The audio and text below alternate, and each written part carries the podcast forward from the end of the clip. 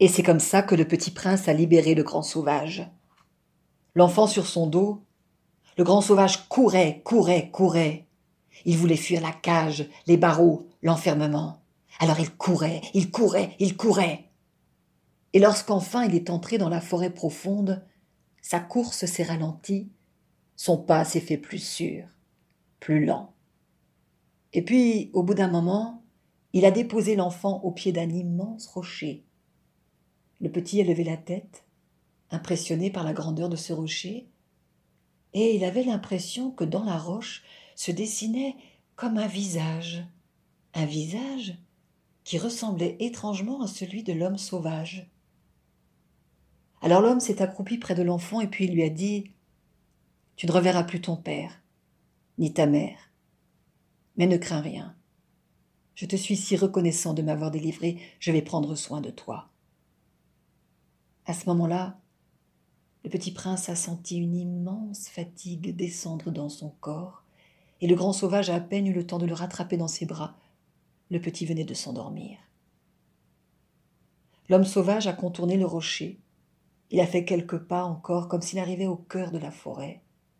Et puis, il est descendu dans le ventre de la terre. Un gouffre immense. Et l'homme est descendu, descendu, descendu. Et au fur et à mesure qu'il descendait, la lumière du jour s'atténuait, et une humidité chaude et douce enveloppait le corps de l'enfant et de l'homme. Et lorsqu'il est arrivé en bas, sur un petit lit de mousse et de feuilles, il a couché l'enfant, qui a dormi profondément. Le lendemain matin, lorsque le petit s'est réveillé, il a vu que le grand sauvage était accroupi près d'une source. Alors l'enfant s'est levé, il s'est assis à côté de lui, il a regardé l'eau. Et lorsqu'il a plongé son regard dans cette eau, il a été émerveillé. Comme elle est belle, dit l'enfant. Une eau si claire, si transparente. J'en ai jamais vu comme ça. Oh, regarde, a-t-il dit, on dirait des petites perles qui scintillent. On dirait de l'or. C'est comme ça qu'elle s'appelle, a dit le grand sauvage. La source d'or.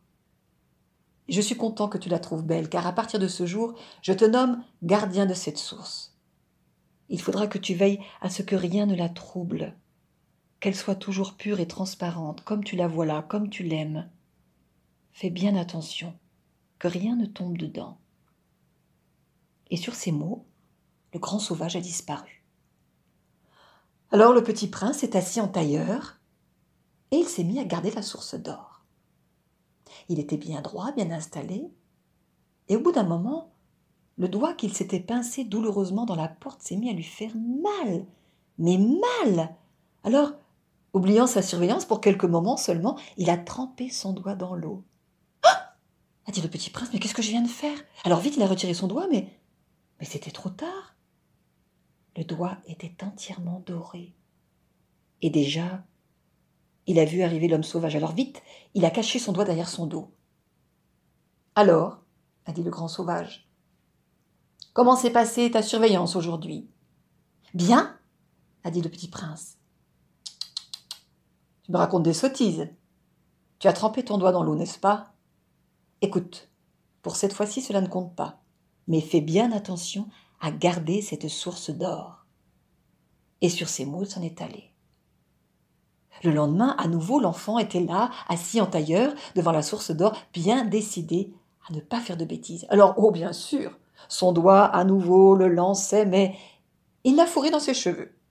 Et il s'est mis à tourner ses mèches, tournicotis, tournicota, tournicotis, tournicota, tant et si bien qu'au bout d'un moment, un de ses cheveux s'est détaché et est venu tomber dans la source d'or. Oh non, dit l'enfant. Oh non, c'est pas possible, c'est pas possible. Alors vite, il s'est mis à plat ventre, et puis il s'est étiré de tout son long pour rattraper le cheveu, mais c'était trop tard. L'homme sauvage se tenait devant lui. Écoute, petit, tu as encore échoué pour cette fois-ci. Il faut vraiment que tu fasses attention, parce que si tu n'arrives pas à garder cette source, je ne pourrai pas te garder avec moi. Tu m'entends? Je ne pourrai pas te garder ici. Alors, fais un effort et à nouveau le grand sauvage a disparu.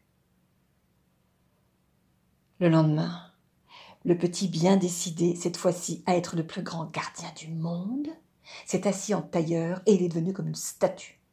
Il ne respirait plus, il ne bougeait plus, il avait fermé les yeux, et cette fois-ci, c'est sûr, il y arriverait. Et puis le temps passait, au bout d'un moment, il a senti comme des fourmis qui couraient dans ses jambes.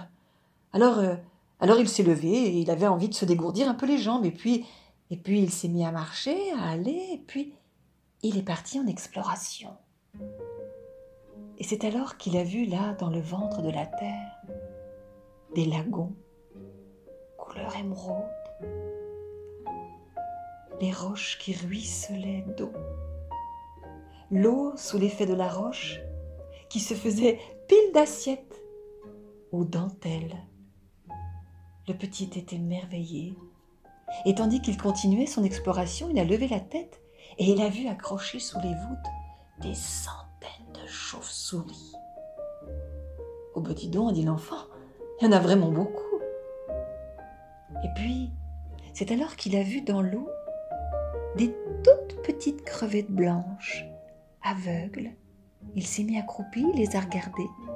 Et un peu plus loin, il a vu des tout petits, petits, petits, petits escargots. Oh, ils sont rigolos, a dit l'enfant. Et puis il s'est rappelé qu'il devait surveiller la source d'or, alors il est retourné près d'elle. Il s'est mis en tailleur, bien droit. Et à nouveau, il a attendu, attendu. Oui, mais voilà, pensé l'enfant. C'est long. C'est long d'être tout seul là à attendre, c'est trop long. Alors, alors il s'est penché pour regarder cette eau qu'il trouvait si belle, et l'eau s'est faite miroir et a reflété son visage. Oh, il a trouvé qu'il avait une bonne tête.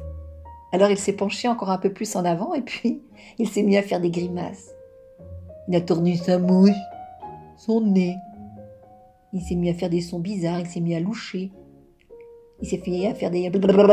Il s'est fait des oreilles de lapin. Il s'amusait bien. Et puis alors, il a penché, penché, penché encore un peu plus sa tête dans l'eau et les cheveux qu'il portait longs maintenant jusqu'aux épaules ont glissé dans la source d'or. Et alors qu'il se rejetait en arrière, c'était trop tard. Sa chevelure était entièrement dorée. Oh non, non, non, qu'est-ce que j'ai fait dit le petit prince, c'est pas possible, non, c'est pas possible. Alors, il a fouillé dans sa poche, il a trouvé un petit mouchoir et puis il l'a mis sur sa tête, comme s'il s'était fait un petit bonnet. Mais déjà le grand sauvage se tenait devant lui. Enlève ton mouchoir. Le petit s'est exécuté. Il a libéré ses magnifiques boucles d'or qui ont cascadé sur ses épaules. On aurait dit le soleil. Je te l'avais dit, a dit le grand sauvage. Je te l'avais dit. Je ne peux pas te garder avec moi. À partir de maintenant, il faut que tu t'en ailles, tu m'entends? Il faut que tu t'en ailles.